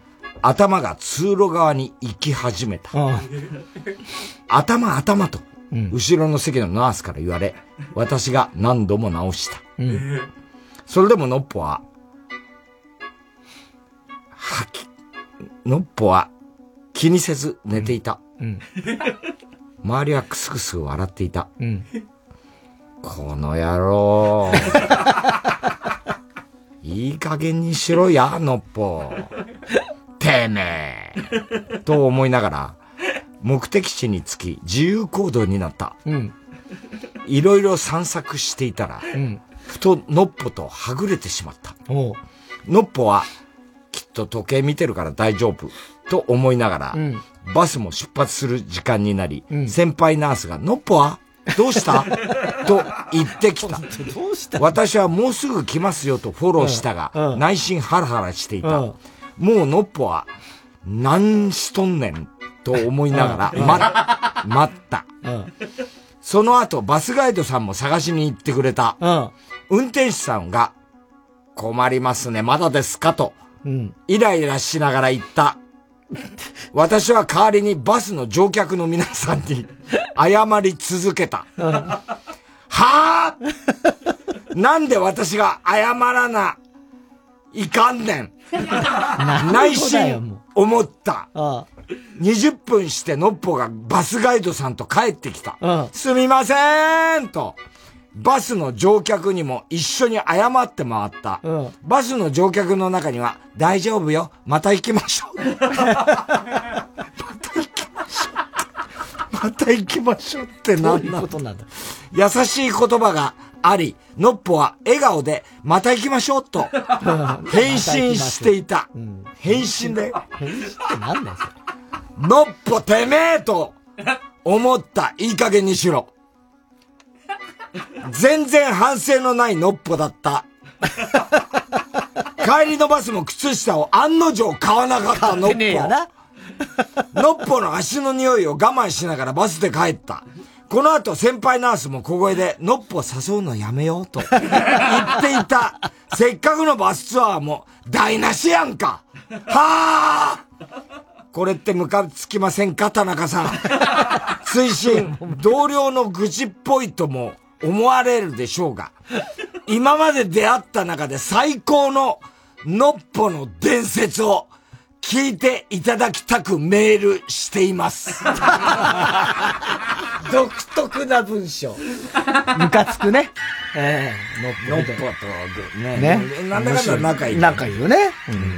では続いてのコーナーいきましょう CD 田中。はい、CD の歌詞の一部分に田中が以前この番組で喋ったセリフを無理やりくっつけて作品を作ってもらっております。えー、ラジオネーム、青い三角フラスコ。本気かしら。島倉千代子さんですね。それと、1月16日、1時16分頃の田中。本気かしら好きさ大好きさ世界で君が一番好きさ嬉しいわ嬉しいわ冗談。本気じゃなかった。ひどいね、冗談。本気じゃなかった。ねあ、この歌ね。あったね、この歌ね。ラジオネーム、りょう。M、プリンセスプリンセスね。はいそれと1月16日、1時5分頃の田中。た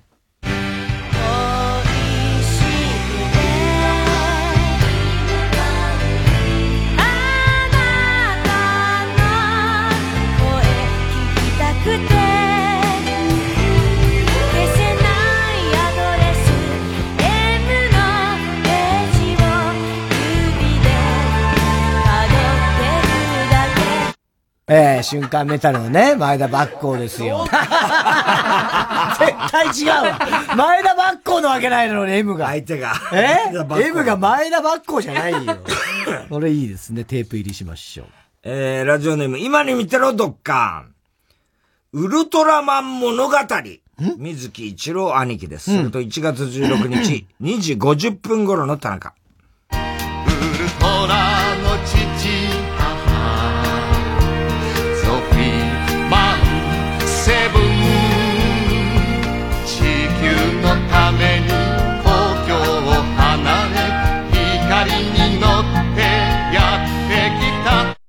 久しぶりに会ったら、まあ、みんな整形してた。ウルトラマンが？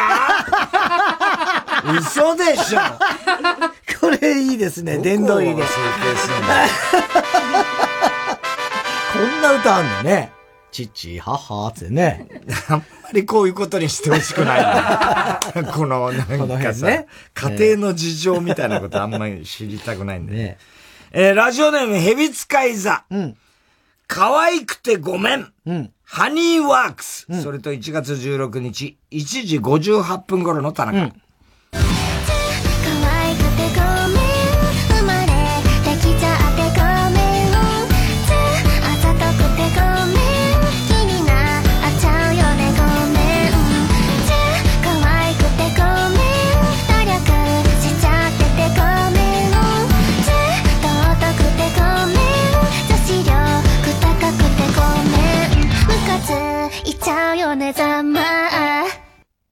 正面かけるぞ、バカ野郎。誰？今、突然出てきたの誰？ボビーが、正面かけるばっかり。怒ってんなテープ入り。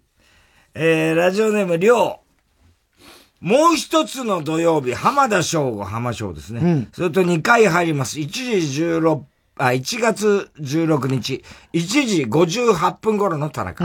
ゆうべ眠れずに泣いていたんだろう40分ごとに起きるぞ、お前。3時。3時40、眠れねえよ、お前。寝不足だよ、お前。眠り、今も眠いんだよ。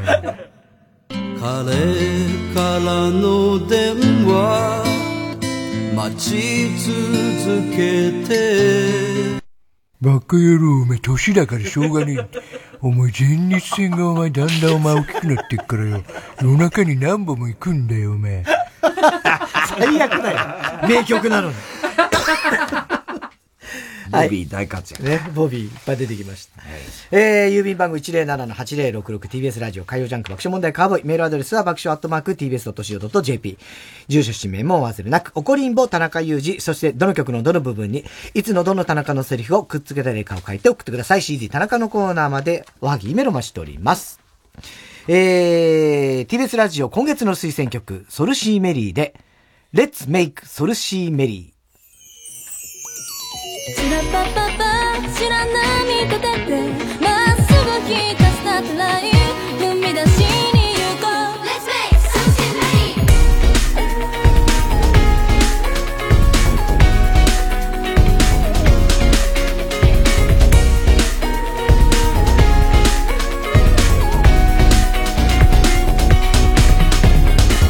走り続けた先は雲一つない群青行く先は太陽。ウィンクで羽ばたいてゆく。夕闇が溶けると。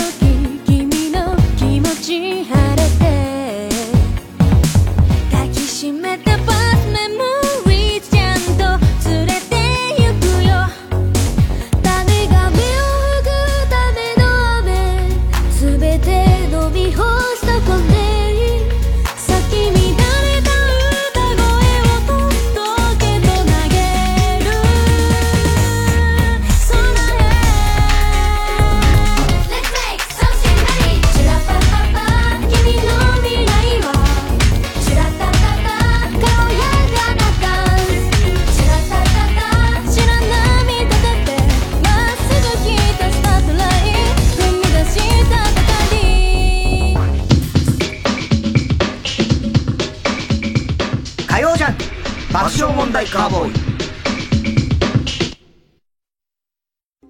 TBS ラジオプレゼンツのポッドキャスト番組オーバーザさん。パーソナリティのジェーンスーです。堀井美香です。1月26日27日の2日間 LINE キューブ渋谷にてイベントをやっちゃいます。2日間もあるとはありがたいですね。そうなんです。ありがたい。でも中にはきっと来られない人もいると思うんですそんなあなたたちにも見届けていただきたい。現在配信チケットを販売中です。お得な 2days セットもありますのでいけないよという方もぜひぜひ配信で私たちと盛り上がってください。チケットの詳細は特設サイトをご覧くださいそれでは皆様イベントでお会いしましょうオーバー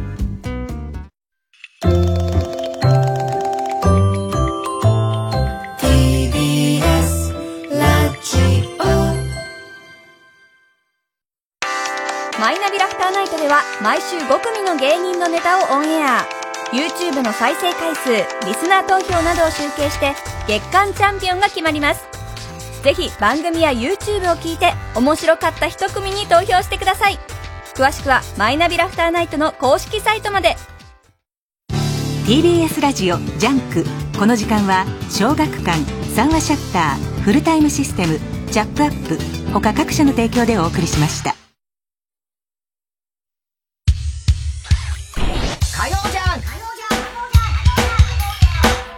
ク爆笑問題カーボーイさあ、今週のショーの発はい、表です。今日は怒りんぼ田中裕二からですね、はいラジオネーム、ポンズ侍。うん。